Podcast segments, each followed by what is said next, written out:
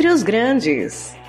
Um bate-papo com grandes profissionais de áreas que impactam no resultado dos clubes. Com Milton Júnior.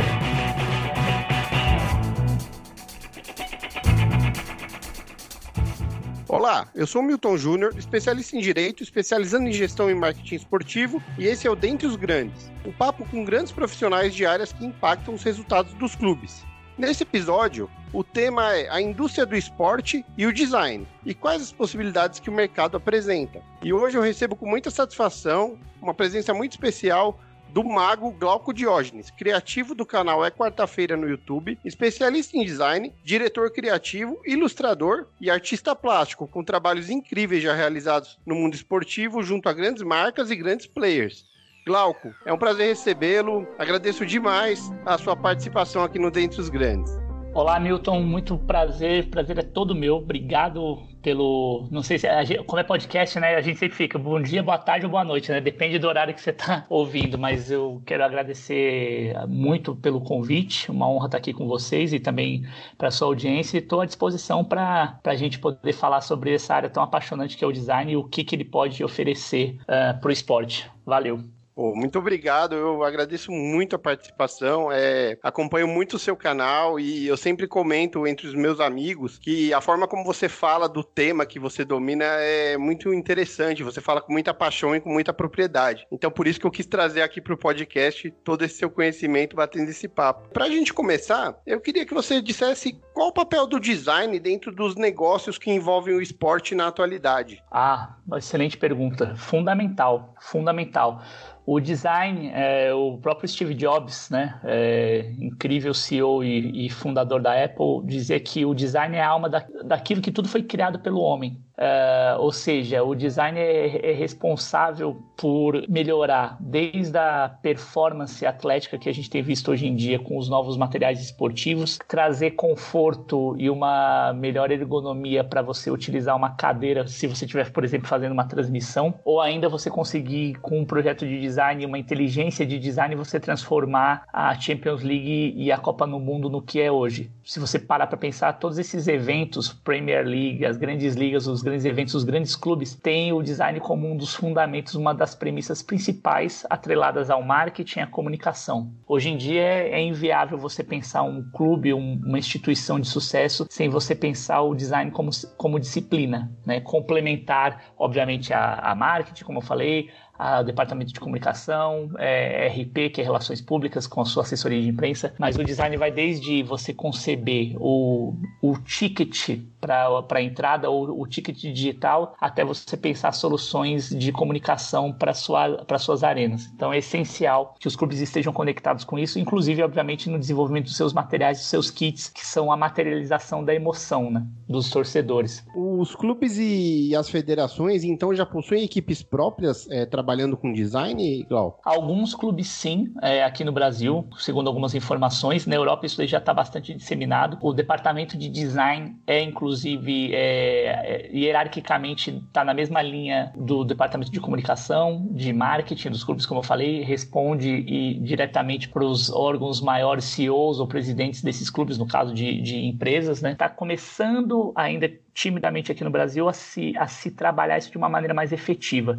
Isso começou também muito por conta do advento das redes sociais e da necessidade de você ter um profissional para cuidar dos elementos de marca voltados para as aplicações de social media dos clubes, que geralmente é feito in-house, né? É, feito, é um braço do departamento de comunicação, mas ainda falta um respaldo maior e um, uma migração dos melhores profissionais para as estruturas dos clubes. A partir do momento que os clubes começarem a perceber realmente o quanto isso é importante, eles vão começar trazer profissionais de mercado mais gabaritados para poder trabalhar em alinhamento com esses outros departamentos. Mas existe sim já trabalhos consistentes. A gente pode, por exemplo, citar o trabalho que o Grêmio faz com a sua identidade. É, o Atlético Paranaense também tem um trabalho bastante interessante. É, deixa eu lembrar que, ah, os clubes do Nordeste, você tem já clubes do Nordeste que estão trabalhando com o contexto de marcas próprias, né? O Santa Cruz uhum. tem um uhum. exemplo bem de bastante sucesso que é o Cobra Coral. Então você já começa a ter uma percepção maior do mercado desse tipo de necessidade e de que, obviamente, o, o design é uma ferramenta importante para poder gerar lucro para os clubes. E assim, quanto à parte de marketing, é, hoje existe uma indústria do design que batalha por uma conta num clube, assim como uma agência de publicidade? Então, ainda não, porque mesmo os clubes, mesmo as agências de publicidade, elas olham meio de esgueio para os clubes, porque primeiro que grande parte das receitas do, dos clubes ainda está muito mal distribuída nesse sentido e muito voltada também para performance esportiva. Óbvio, é o core da, do, do esporte é você poder adquirir grandes atletas. Porém Porém, eu entendo que sim, se você está parametrizado e amparado por uma agência de publicidade interessante, você pode potencializar ainda mais a relação com a sua marca. Os clubes acabam abrindo mão disso porque tem uma mídia espontânea absurda, estão o dia inteiro na mídia. Só que, ao meu ver, é, se você tivesse um trabalho de agência mais orientado, mais estratégico, mais focado para além dessa questão simplesmente do, da notícia do dia, do treinamento, eu acho que daria para fazer um trabalho ainda mais potencializado. De novo, você já tem dentro das estruturas dos clubes um todo um departamento de comunicação mais amparado. Você vê os clubes já hoje com já há algum tempo, né, com as suas televisões próprias, criando conteúdos próprios para os seus canais de YouTube, para suas redes sociais. Isso evoluiu realmente muito rápido e muito bem. Tem clubes que fazem isso com bastante excelência. Né? Os clubes de São Paulo fazem isso muito bem. O Palmeiras é um dos melhores do Brasil. Corinthians faz muito bem. O Santos tem um, uma equipe de social excelente, incrível. São Paulo estava um pouco atrás, agora correu e, e já tem apresentado resultados importantes. Então, além disso, desse trabalho que é feito internamente por esses profissionais do, dos clubes dentro dos seus departamentos de comunicação, eu acho que você ter uma consultoria estratégica externa externa, com um olhar de fora, não viciado do futebol, talvez ofereça uma solução ou soluções criativas mais interessantes que, num médio e longo prazo, podem dar um retorno interessante financeiro para os clubes. Sim. Outro dia eu assisti um conteúdo no YouTube é, do Zico com o Leonardo. E o Leonardo uhum. comentava que, do ponto de vista dele, que estando na Europa, é, o Brasileirão é um produto muito mal trabalhado, porque ele não tem uma identidade muito forte. E ele até brincou que pro europeu o Brasileirão é um brasileiro grande, né? Então ele entendia que o Brasil precisa trabalhar nisso para divulgar o produto brasileirão, porque hoje o Brasileirão é, um, é, muito pouco visto fora do Brasil e precisa ser reformulado totalmente. Qual o papel papel que o design pode ter nessa reformulação do produto, por exemplo, o Brasileirão, mas pode ser qualquer outro produto também. Ah, total. É, e eu entendi o ponto que ele falou aí, porque assim, realmente, se você parar para pensar a, o Brasileirão como um produto de exportação, já começa pelo nome que o nome não funciona. Brasileiral. É, eu trabalho com os suecos, né, num outro projeto que eu desenvolvo fora do, do contexto do esporte, e é engraçado, eles brincam com a pronúncia que para eles é muito diferente, eles não têm essas vogais com esses acentos e tudo mais. Então, a primeira coisa seria já mudar o nome da liga, né? Ou Brazilian League, ou Liga Brasil, ou Liga Brasileira. Brasileira já começa a ficar difícil. Mas, enfim, ou de repente você tem um grande sponsor, que nem você tem na Premier League, né? Que era a Barclays, por exemplo, Barclays Premier League, que é você ter o nome do apoiador, que é o sponsor, e o nome da liga, né? Então, de repente já aproxima, você tem um. Né? Já aproxima. Então, de repente você tem aqui uma Vale, sei lá, um Itaú, um Bradesco, enfim, a instituição que for uma grande empresa brasileira, sei lá, uma Heinz, que é brasileira também, enfim, mas você dá um nome que seja pronunciável local e globalmente. Você pode até tratar ele domesticamente aqui como brasileirão, mas lá fora, para você poder exportar, as pessoas vão continuar falando brasileirão porque pegou, mas o nome oficial ele tem que ser outro. E aí você, obviamente, vai precisar muito de design, e para além do design, você vai precisar de outras disciplinas que são acessórias ao design. Né? Você vai precisar primeiro de um naming para poder conceber essa, essa marca, vai ter que ter toda uma estratégia de comunicação, de penetração nesses mercados, vai ter que ter muito branding, que aí é você desenhar essa liga de uma maneira agradável, palatável. A gente tem um exemplo bastante interessante agora que foi feito pela Premier League já há uns quatro anos, quando eles fizeram o redesign da Premier League, seja no, no leão, no pictograma, no uso das cores, na maneira como você tem o desenho da Premier League, os, a geração de caracteres. O lance é que lá na Europa você tem o contexto de liga. A liga é forte. Aqui você tem a transitoriedade dos clubes e a CBF não conseguiu, por questões milhares de questões políticas, estabelecer isso. Então você não tem uma unidade visual. A Globo mostra o desenho é, visual do Brasileirão de um jeito na TV aberta, a Bandeirantes quando transmitia de um outro, o Sport TV de outro jeito. Aí você tem o monopólio, ah, o Esporte Interativo agora está começando a mostrar. Cada canal bota a sua identidade. Agora, lá na, na Premier League, não. A Liga te, detém os direitos, distribui o, a grana para os clubes, só que se o, o cara quer assistir no canal 5, 10, 20, whatever, o canal que ele tem a preferência dele, a identidade da Liga está preservada. Então eu entendo esse contexto que o, que o Leonardo diz. Leonardo, que aliás é um fenômeno, né? O cara fala japonês, inglês, espanhol, francês, italiano e português. E realmente ele construiu toda uma.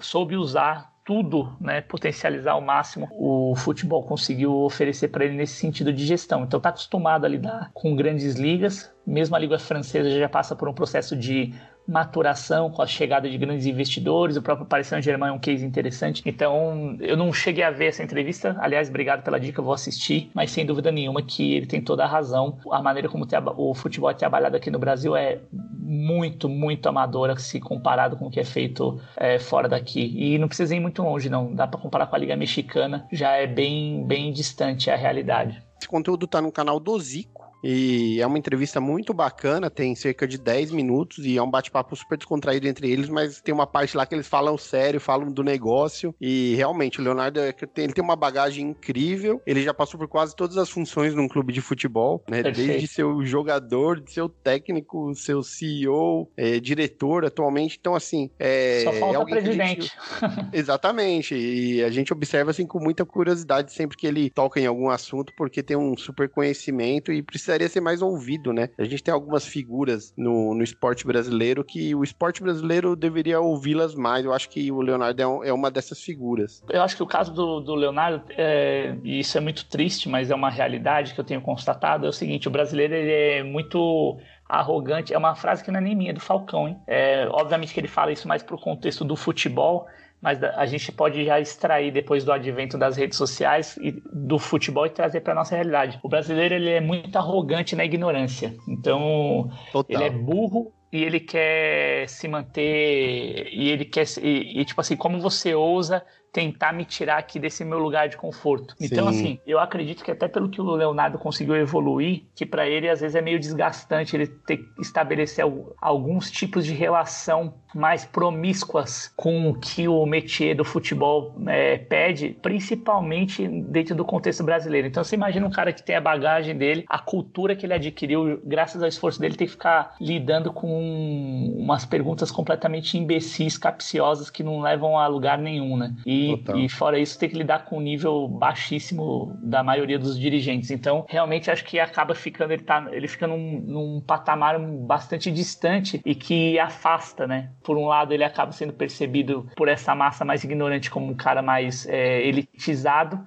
E por outro lado, eu acredito que também não deve ter muita paciência para ter que lidar com certos tipos de situação que são muito corriqueiras aqui no futebol, né? na mídia em geral, o que é uma ah, pena. Eu também acho que é muito por aí e até quando ouço falar, poxa, por que, que o Leonardo não retorna para trabalhar no Brasil? Alguém que tá lidando no nível que ele tá lidando de profissionalismo não, não dá espaço para trás. Talvez um, um ótimo consultor para alguma entidade que se interesse, mas trocar a vida que ele leva com tudo que a Europa oferece em termos de cultura e de profissionalização, porque a gente tá aqui hoje ainda engatinhando, eu acho que tá, tá bem longe desse passo, né? Não faz o menor sentido. Teria que ser assim um projeto, sei lá, você teria que ter uma estrutura de clube empresa aqui, é, com compliance, com toda uma questão de gestão absurdos, tudo uma máquina muito azeitada para aí beleza, é um grande desafio para um cara como ele, mas com o mercado que ele tem dentro do contexto europeu, tendo sido ídolo do Milan e, e conseguido ter se transformado em técnico da Inter, atuado como você bem disse, bem ressaltou em várias situações, é, o cara tem uma visão muito completa. Talvez acho que do mundo, se você pegar para ver, seja o profissional de futebol mais completo que existe no mundo e realmente por conta disso que eu falei, né, dessa coisa fechada, é, obtusa que a gente tem aqui, infelizmente infelizmente, ele fica marginalizado por ser muito bom para um lugar que não é tão bom assim, né?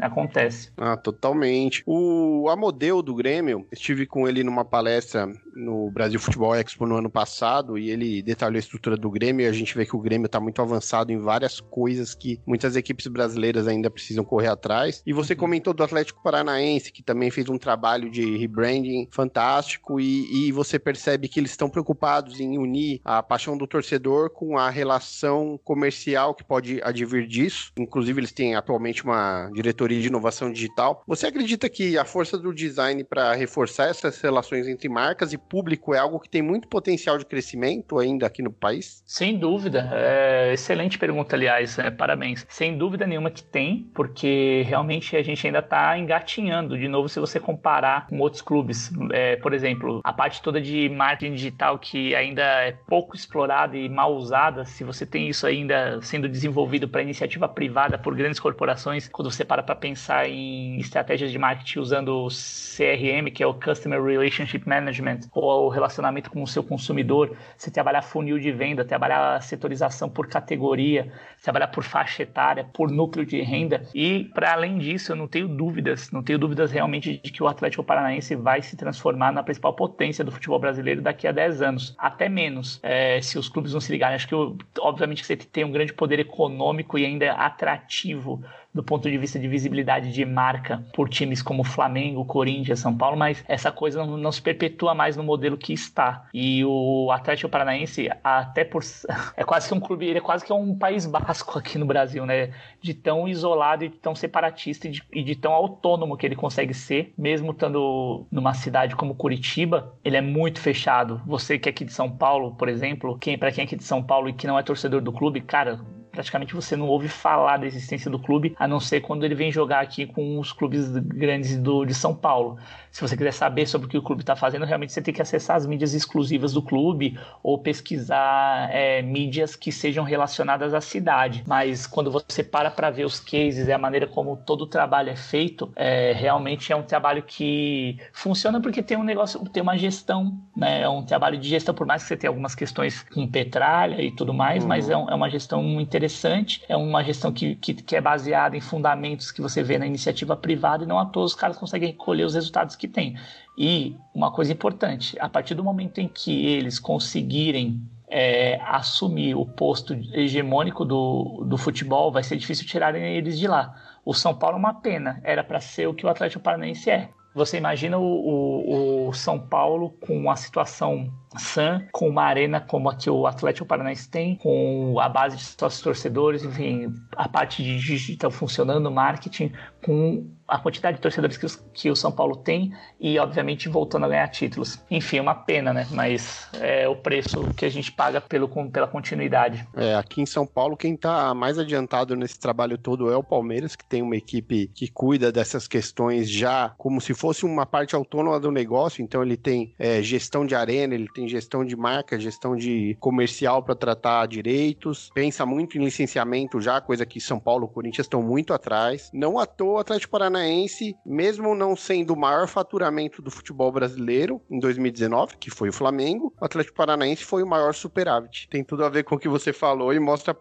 o potencial que eles têm e como eles estão sabendo trabalhar dentro do mercado deles, que é o mercado médio, né? É um mercado médio Curitiba. Pois é, velho. Dá pra chamar que é quase um nicho, né? Quase que um time de nicho. E assim, pegando o gancho Palmeiras, realmente, pra você ter uma ideia, eu tenho contatos com, com o Palmeiras e um amigo meu que trabalha no marketing lá, um amigo próximo. E pra você ter uma ideia, hoje eles têm mais de 45 profissionais da área de comunicação e marketing integrado para essa produção. E a parte de CRM do Palmeiras é uma coisa absurda o que eles conseguem converter, às vezes, do torcedor que não estava é, previsto para ir em um determinado jogo ou em datas de aniversário, efemérides. É absurdo o trabalho que os caras fazem. Realmente é de tirar o chapéu. Nível de profissionalismo enorme. Inclusive, aqui no meio da pandemia, o Palmeiras foi o primeiro clube, pelo menos aqui no estado de São Paulo, que se preocupou em começar a oferecer ao público dele pacotes de visitação para a arena dele é, no meio da pandemia para adiantar um faturamento que só vai vir, não sabemos quando, quando voltar tudo ao normal, mas o Palmeiras não parou de trabalhar porque, porque o futebol parou. Ele está oferecendo esse, esse pacote para os torcedores. Claro que existe alguma vantagem para o torcedor comprar agora e utilizar depois, mas você vê que muitos clubes não, não fazem isso e vão ficando por atrás. Lá no comecinho do, do episódio, você comenta sobre marca própria, por exemplo, lá no, no Santa Cruz, a viabilidade da marca própria hoje, Glauco? Você acredita que a gente tem já as condições necessárias para o clube investir na marca própria? Parece que o Paysandu também investe em marca própria, se eu não estou enganado. Sim, o Paysandu, se eu não me engano, o América Mineiro também. Eu estou fazendo um levantamento para o meu canal só sobre esse tema, fazendo um estudo bem é, avançado mesmo, com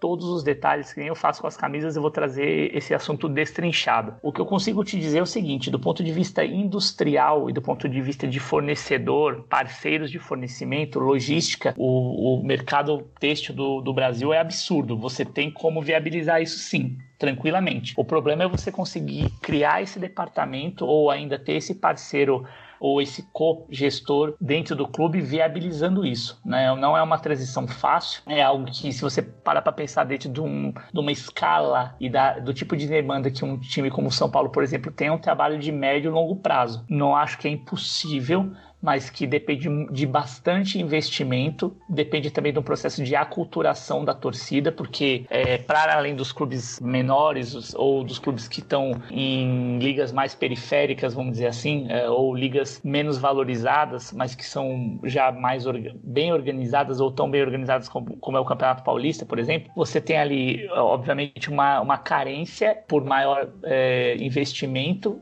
e mais dinheiro, recurso que vem dessas marcas, e os clubes começaram a criar soluções para poder maximizar o uso das suas marcas. Hoje em dia você tem vários tipos de contrato, que são contratos por é, é, pagamento pelo uso da marca, mais royalties, mais número de, de, de materiais que são fornecidos, enfim, tem uma série de contratos, cada um distinto para a sua, sua agremiação. Eu acho sim que seria viável, mas, de novo, precisa desse processo de acultura, aculturação, você precisa validar os seus fornecedores, precisam ser fornecedores que tenham uma grande estabilidade, né, como essas empresas gigantescas têm. Aí você fica pensando, pô, vamos ver agora no cenário pós-pandemia quais desses clubes que têm marcas próprias que vão conseguir continuar demandando ou entregando a demanda dos seus torcedores? Quais os fornecedores que eles têm? Esses fornecedores estão homologados? Esses fornecedores têm robustez financeira para enfrentar uma situação de crise como mais que ninguém esperava? Porque aí pode acontecer o seguinte: acabou a pandemia, beleza, vamos voltar à vida normal. Vai, todo mundo teve um prejuízo, a gente vai se adaptar a isso, mas vamos, vamos supor que a vida volte ao normal em seis meses, na pior das hipóteses, em um ano.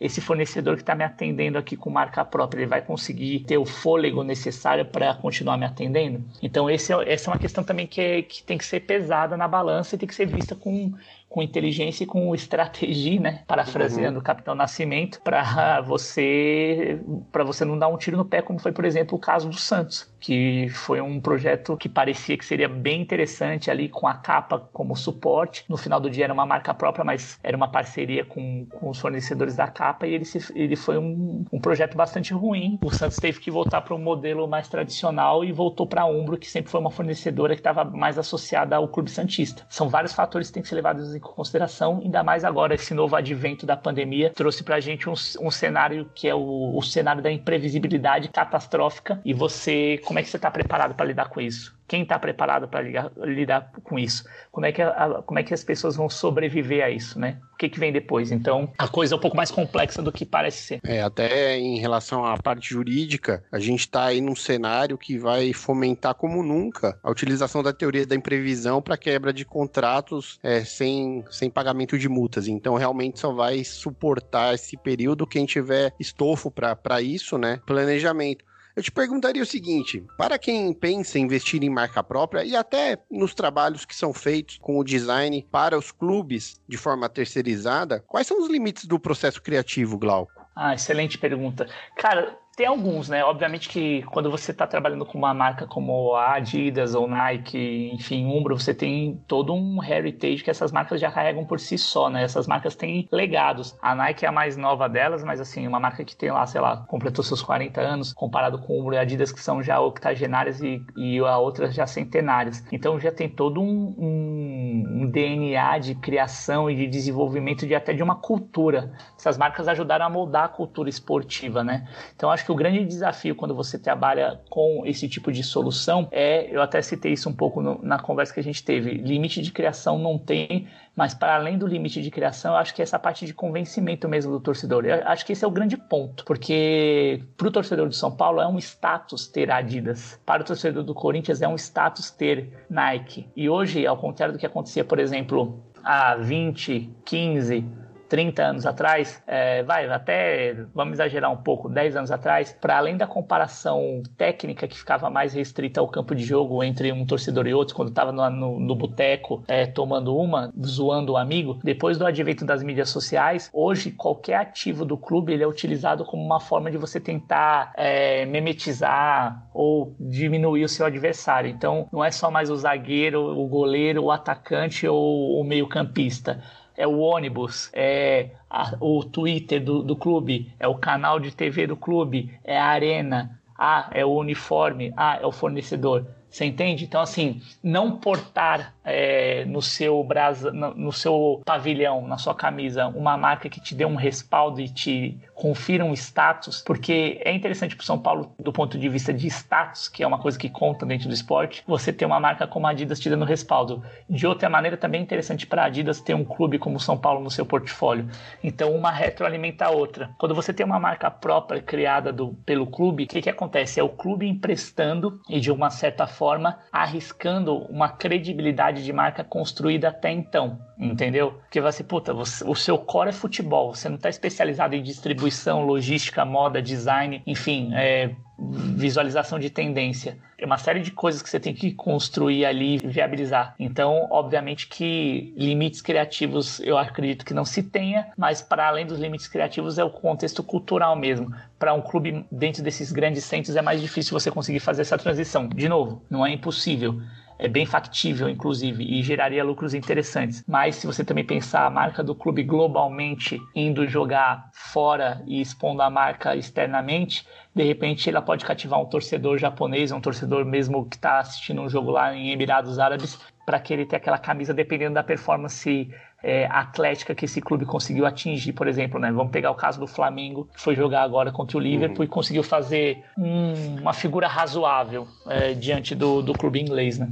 E você acredita, em relação às tendências que você comentou, a morosidade no processo criativo acarreta muita perda de oportunidades em termos de negócio? Ah, sem dúvida que sim. Sem dúvida. Vou te dar um exemplo, por exemplo, de novo com os uniformes. Os clubes é, já deveriam ter, a maioria deles, alguns têm, outros ainda, por aquilo que parecia em 2020, não tem um manual de regramento de marca que possibilite a, ao clube ter uma certa segurança daquilo que vai ser feito pelo fornecedor. Porque hoje o que acontece, principalmente o São Paulo, é um clube que fica muito refém na mão do fornecedor por não ter esse manual. E seria muito fácil pegar e ter um planejamento estratégico do departamento de comunicação e marketing, junto com o departamento de história, por exemplo, do clube que é bastante bom, e você fazer uma projeção. Por exemplo, estamos em 2020, tá? 10 anos atrás, qual foi a grande conquista do São Paulo? Putz, não teve, mas teve há 15 anos, que foi o Mundial. Ótimo. Então, beleza, vamos, vamos trabalhar aqui uma coleção só focada na última conquista do Mundial Mundial. É que o São Paulo já não ganha títulos há, há tanto tempo que você acaba é. sendo que recorrendo a esses títulos mais recentes e mais importantes, o que também acaba desgastando. Fica muito. Uh, perde um pouco do peso e até do valor histórico. Mas você pode olhar mais para trás ainda, décadas de 30, 40, 50, 60, 70, whatever, e pegar e falar para o departamento de história e falar assim: é, queridíssimos, eu quero aqui que você busque para mim 20 grandes momentos do São Paulo dos últimos 40 anos e por quê detalhado. Traz esse relatório aqui para mim. Senta com o departamento de comunicação e marketing e fala assim: ó, seguinte, temos esses aqui. Vamos focar em qual para este para o próximo ano? Ah, vamos focar neste. E, e, e, qual que a gente vai focar para daqui dois anos? E qual que a gente vai focar para daqui três anos? Aí você já monta um planejamento de criação em cima dessas datas e aí das, das diretrizes. Qual que era o modelo de uniforme que era usado nessa época? Ah, tá bom, vamos pagar homenagem para esse modelo. Isso eu tô falando especificamente dos uniformes, mas você pode pegar isso para qualquer ação que você for fazer de comunicação do clube e de relacionamento com o torcedor. Licenciamento de outros produtos, enfim, ações de digital, vai criar algum produto digital novo, um aplicativo enfim, seja aquilo que for. Ah, vai criar uma história em quadrinhos como agora parece que vai ter. Eu acho legal a iniciativa, fazer uma graphic novel e tal. Ah, vamos decorar o Morumbi diferente. Enfim, sim. seja o que for. Então, acho que sim, é, os clubes pecam muito nisso ainda e acabam delegando demais coisas que eles deveriam delegar de menos e delegando de menos coisas que eles deveriam delegar mais. Entendo. E pensando nas camisas dos clubes, quais são os atributos mais importantes que a camisa precisa ter? Ah, excelente pergunta. Cara, a primeira coisa que precisa ter, na minha opinião, assim, é o heritage, que é uma expressão que eu uso, que é a ancestralidade. O torcedor brasileiro ele é muito tradicionalista. Não dá para você tentar trazer um contexto, por mais que seu fornecedor seja incrível, um contexto de, de uso de marca que esteja associado, por exemplo, com o que é feito na Europa para uma gira asiática. Que muitas vezes o que acontece quando um, um fornecedor vai lançar aqui um material é, uniforme número 3, por exemplo. É bizarro isso. Então, assim, é, é entender esse torcedor, obviamente que as torcidas variam entre si, mas mesmo as, é, entre as torcidas brasileiras você tem aquelas que são ainda mais xiitas, super é, tradicionalistas. A torcida do São Paulo é uma torcida assim. Então, o uniforme número um do São Paulo e o número dois, ao meu ver,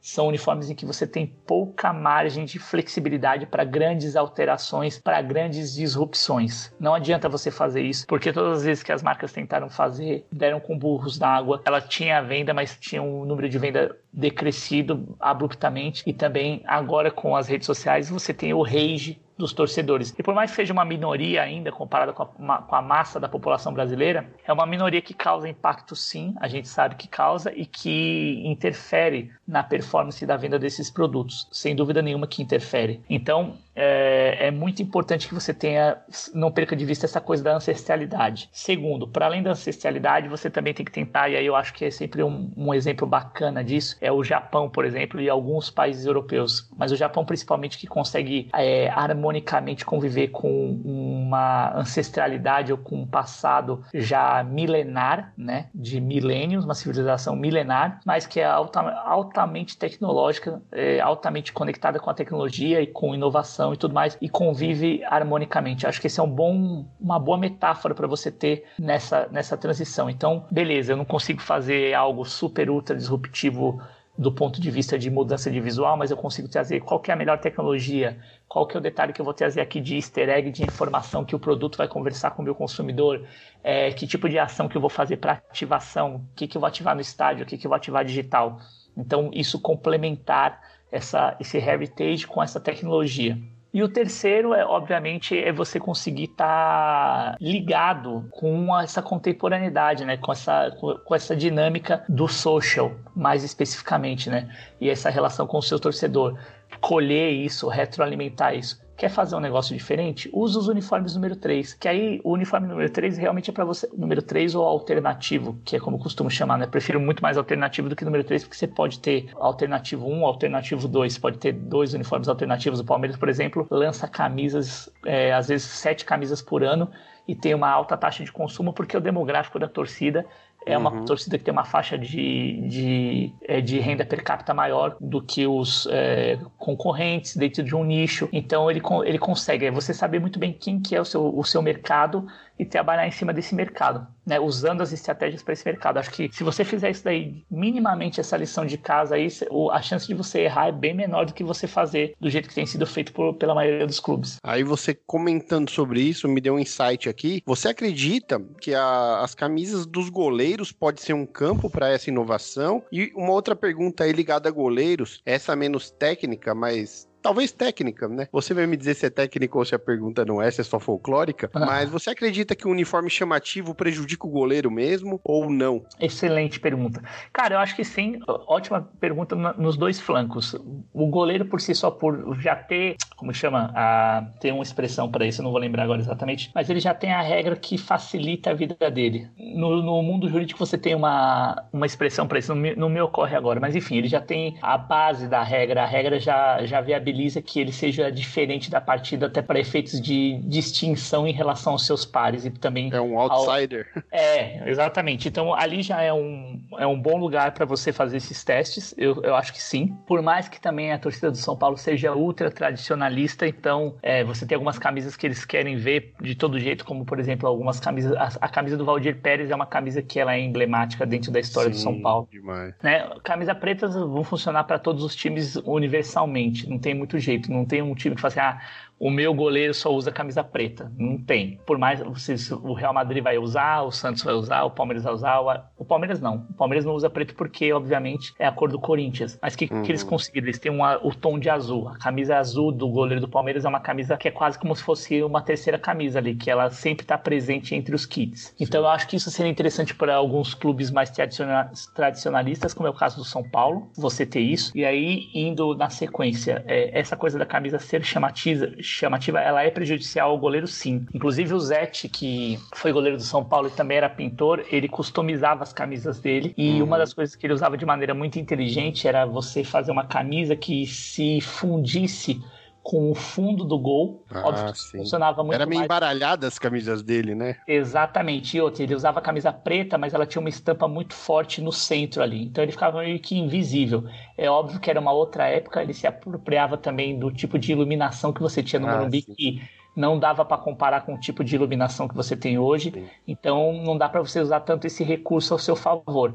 Mas sem dúvida que naquela fração de segundo entre o olhar para baixo do atacante para ver onde está a bola e a posição do pé, a posição do goleiro, naquela fração de segundo e executar o gesto técnico de chute, é, se você tem uma camisa que é mais discreta, que é menos chamativa, que é menos um ponto focal, eu acredito sim, do ponto de vista até científico, de que você dificulte bastante essa coisa do batedor. Então não é folclórico, não. O próprio Zete usava isso. Você tem isso em teorias de, de design, teorias voltadas para marketing e até é, customização de, por exemplo, é, marketplace, e aí entenda-se vitrinismo. Você tem uma série de técnicas que, que já fazem parte do mundo publicitário, que são usadas para gerar atração no consumidor nos shopping, nos shopping centers, por exemplo, para gerar um ponto focal. E obviamente que se você souber usar essa técnica ao seu favor subvertendo esse ponto focal para atrapalhar o teu agressor, no caso do atacante, em relação ao goleiro, sem dúvida alguma que você não só pode, como deve, e não tem nada de folclórico, não. Excelente pergunta. É,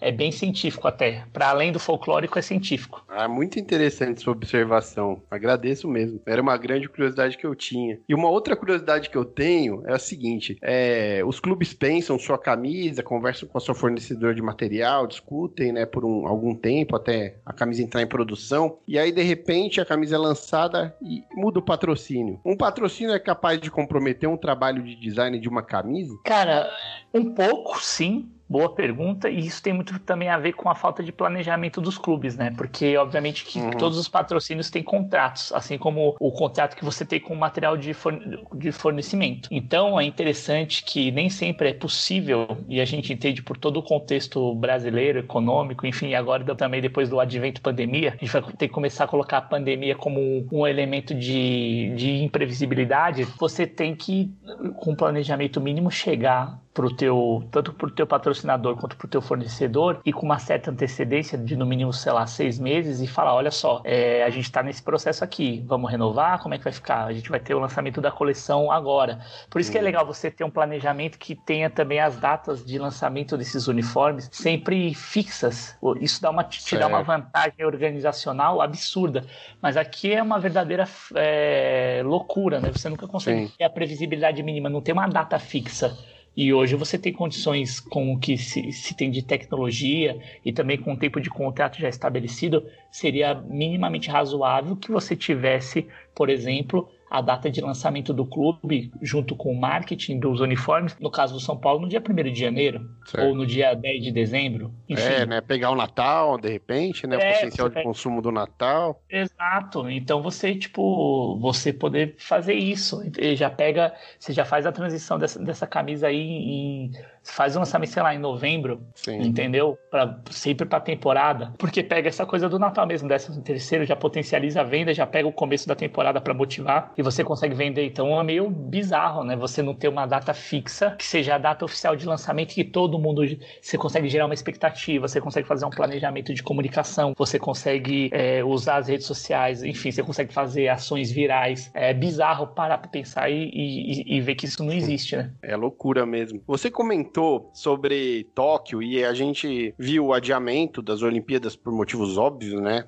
Temos quase já 200 mil pessoas no mundo inteiro que perderam a vida com o Covid. A Olimpíada foi adiada para o ano que vem. E supondo que essa Olimpíada ocorra aí na previsão, no meio do ano que vem, você acredita que o trabalho de design que foi feito para a Olimpíada foi comprometido e vai ter que ser repensado? Sem dúvida, foi comprometido sim, né? Infelizmente, de novo, é, até, isso vai mudar, inclusive, até essa, essa capacidade de planejamento de marca para esse tipo de evento daqui por diante. Óbvio que foi comprometido porque a, a data, né? O o, a efeméride em si é muito importante para marcar essa perenidade né, do, do, do, do, evento. E é muito ruim, é muito ruim mesmo é que você tem que, que fazer essa alteração, mas enfim, não tem mesmo como você dar sequência. Então é importante que sim, é, as pessoas voltem agora à prancheta, porque não é mais Tóquio 2020, será, esperamos, Tóquio 2021, se tudo der certo. Então você, obviamente, precisa reorganizar toda essa parte de, de comunicação mínima, né, da, pelo menos a identidade visual, mas prejuízo é enorme, porque você vai ter que reconfigurar tickets, você pensa toda a parte de customização de estádio,